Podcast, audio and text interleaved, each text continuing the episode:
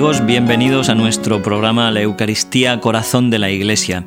Les habla el Padre Félix López y como siempre desde nuestros micrófonos y desde las ondas de nuestra radio HM tratamos de ayudar y de difundir la centralidad de este misterio, la Eucaristía, el corazón de la Iglesia. Estamos convencidos y por eso tenemos estos programas de que de la comprensión y de la vivencia auténtica, profunda del misterio eucarístico, depende también la renovación de toda la Iglesia, del hecho de que cada fiel cristiano, cada bautizado, conozca, ame y haga vida la Eucaristía. De esto depende la renovación y de la vitalidad de toda la Iglesia. Y por eso hemos dedicado, estamos dedicando estos programas a profundizar en la celebración y también en el trasfondo teológico. En concreto, hoy vamos a dedicar este programa a hablar sobre los sacrificios, los sacrificios de la antigua alianza, del Antiguo Testamento, porque sin ellos no se puede comprender todos los gestos y la riqueza que encierra la Eucaristía, el sacrificio de la nueva alianza que se actualiza sobre nuestro altar. A lo largo de la historia de la salvación, Dios, como Padre y como pedagogo, ha ido conduciendo, ha ido guiando a su pueblo hacia la plenitud, esa plenitud que se ha realizado en Jesucristo. Pero esta plenitud no ha sucedido de un día para otro. Ha habido siglos, años de preparación donde Dios ha ido creando a su propio pueblo, educándolo, y revelándose progresivamente para llevar al momento culminante de la historia, a ese momento en el que Cristo, hecho hombre, Cristo nacido de una virgen, Cristo que da su cuerpo en sacrificio por nosotros en una cruz, ha realizado la salvación de todo el género humano. Ese es sin duda el momento culminante de la historia, pero que ha sido preparado, que ha ido eh, siendo vislumbrado esperado, anunciado por los profetas, hasta este momento culminante en el que Él entregó su vida por nosotros y le confió a la Iglesia, su esposa amadísima, el memorial, el recuerdo vivo, la actualización viva a través de la liturgia de la celebración eucarística.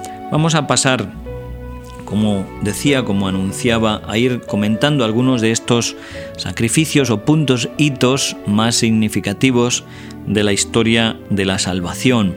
Tenemos que comenzar diciendo que en todas las religiones naturales ha existido siempre el sacrificio, el sacrificio cultural.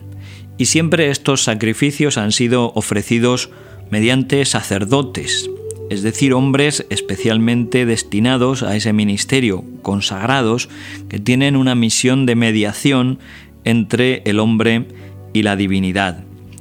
Es algo natural, es decir, estos sacrificios de las religiones naturales más ancestrales vienen a expresar esa religiosidad innata, ese deseo de Dios que existe en el corazón de cada hombre. Y es natural, como digo, expresar este espíritu interior, este espíritu religioso, a través de signos sensibles. Santo Tomás de Aquino dice que es natural que el hombre use de ciertas cosas sensibles que él ofrece a Dios como signo de la sujeción y del honor que le debe, siendo esto precisamente lo que se expresa en la idea de sacrificio, se sigue que la oblación de sacrificios pertenece al derecho natural. Es decir, a través de esos gestos, de esos ritos, el hombre quiere manifestar exteriormente el impulso, el instinto natural que siente en su corazón, en su espíritu, de dar culto a Dios, de darle reverencia, de reconocerle devotamente, de entregarse a su Creador, a su Señor, de alabarle, de darle gracias, de suplicarle el perdón y también la reparación por sus faltas o por sus culpas. Normalmente en el sacrificio siempre implica la alteración de este bien que ha sido ofrecido a Dios, bien sea un perfume derramado, el incienso que se quema, un animal que se sacrifica. Como decíamos, Jesucristo en su sacrificio redentor lleva a su plenitud todos los sacrificios de toda la historia de la humanidad.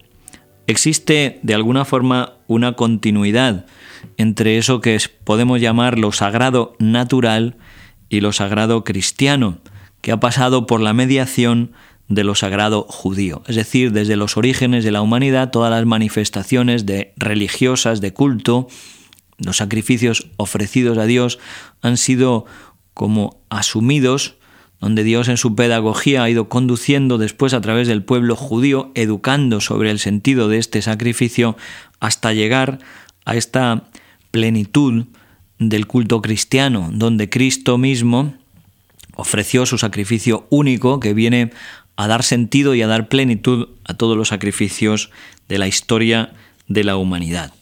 En concreto, el pueblo judío, como digo, fue educado por el mismo Dios y la vida religiosa del pueblo es organizada por, por Dios mismo.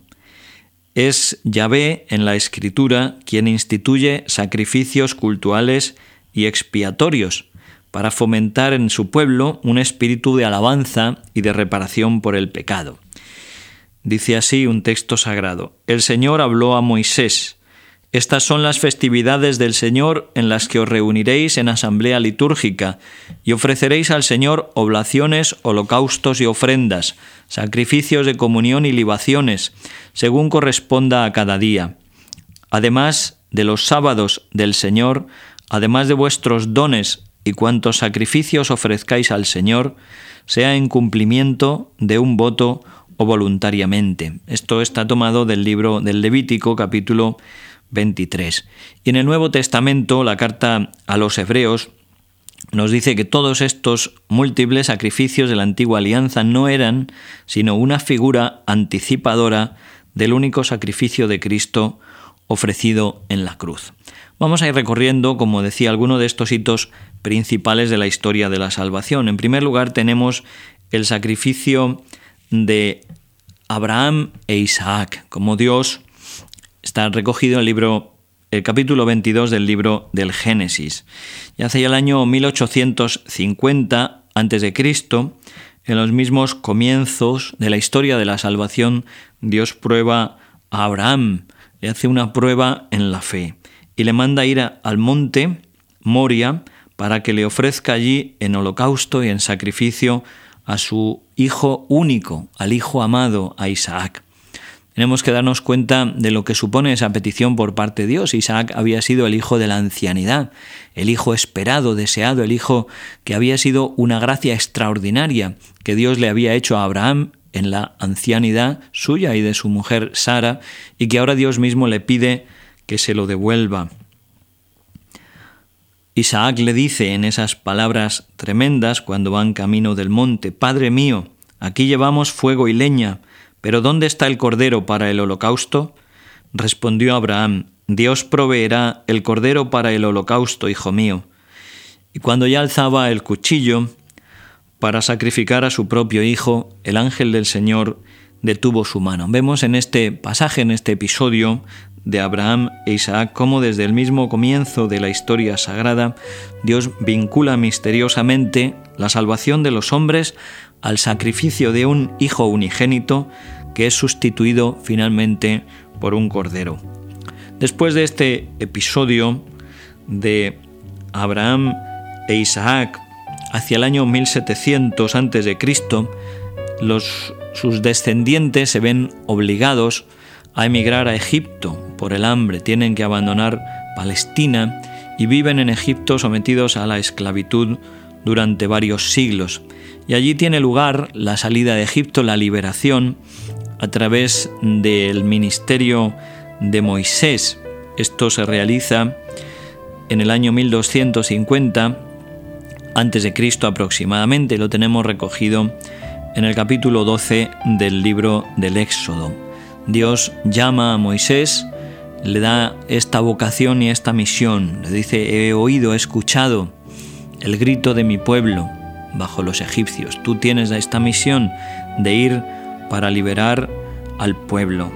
Dios quiere intervenir en favor de su pueblo para darle la libertad, para darle una autonomía como nación, para darle un culto, unas leyes propias. ¿Cuál fue el momento o cuál fue el gesto o el rito que Dios instituye para esta liberación de Israel? Pues fue el rito del sacrificio del cordero, fue la Pascua de Yahvé. Dios da a Moisés órdenes precisas, donde cada grupo familiar debe tomar una res lanar, un cordero o un cabrito, sin mancha, macho de un año, y el, día 14 del mes de Nisán lo degollará en el crepúsculo vespertino. Su sangre marcará las puertas de los israelitas, para que así el ángel que va a exterminar a todos los primogénitos de Egipto pase de largo. Su carne asada al fuego será comida de prisa, ceñida a la cintura, con el bastón en la mano, listos para salir de Egipto, porque es la Pascua de Yahvé. Este día, dice Dios a Moisés, será para vosotros memorable, y lo festejaréis como fiesta en honor de Yahvé lo habéis de festejar en vuestras sucesivas generaciones como una institución perpetua. Dios establece esta celebración de la Pascua a través del sacrificio del Cordero. Es una institución que debe mantenerse y que los israelitas deben explicar a sus hijos cada vez que celebren. ¿Qué significa tal rito para vosotros? Tenéis que responder. Es el sacrificio de la Pascua en honor de Yahvé. Después de esta liberación a través del sacrificio del Cordero, el pueblo de Israel cruza el Mar Rojo, sale de vuelta hacia la tierra prometida. Este paso del Mar Rojo y esta liberación de Egipto significa para Israel su propio nacimiento como pueblo. Y esta institución de la Pascua será el memorial, este sentido profundo religioso que tiene el memorial, no sólo como un recuerdo de algo que sucedió en el pasado, sino como actualización, como hacer vivo aquí y ahora el poder salvador, la salvación que tuvo lugar a través de aquel gesto, en aquel momento, en aquella intervención histórica del poder de Dios. Otro punto clave en este, en este peregrinar o en esta historia de la salvación es también la antigua alianza, la alianza que Dios hace con su pueblo en el monte Sinaí a través de Moisés. En el sur de la península arábiga, donde se encuentra este monte Sinaí, Dios hace alianza con su pueblo. Escribió Moisés todas las palabras de Yahvé, y levantándose temprano por la mañana, construyó al pie de la montaña un altar con doce piedras, por las doce tribus de Israel. Sobre él se inmolaron toros en holocausto, víctimas pacíficas a Yahvé. Moisés entonces tomó el libro de la alianza y se lo leyó al pueblo que respondió, Todo cuanto dice Yahvé lo cumpliremos y obedeceremos. Tomó después la sangre y la esparció sobre el pueblo diciendo, Esta es la sangre de la alianza que hace con vosotros Yahvé sobre todos estos preceptos. Dios le da su ley al pueblo, el pueblo se compromete a obedecerla, después se realiza el sacrificio y el pueblo recibe la sangre de las víctimas, esa sangre que es el signo de la vida y es el signo de la comunión en la vida, a través de el sacrificio, a través de la aspersión de la sangre, se produce esta unidad, esta comunión de vida esta comunión de vida. Finalmente, Dios se ha mantenido siempre fiel a esta unidad y a esta alianza que él mismo ha establecido con su pueblo, pero la infidelidad será una de las características casi constantes del pueblo en la historia de la salvación. El pueblo se aleja de Dios, el pueblo se va detrás de otros reyes, detrás de otros dioses, y esta es la realidad triste, donde Dios misericordioso mantendrá siempre su alianza y actuará en favor de su pueblo para restaurar esa unión, esa comunión de vida que el pueblo ha perdido. Pues muchas gracias a todos ustedes, queridos amigos, por habernos escuchado. Les ha hablado el Padre Félix López en este nuestro programa La Eucaristía Corazón de la Iglesia. Seguiremos con todos ustedes comentando y profundizando todas estas realidades y verdades de nuestra fe para llegar a comprender y amar cada vez más profundamente el misterio de amor, el corazón de la Iglesia, la Eucaristía. Hasta siempre.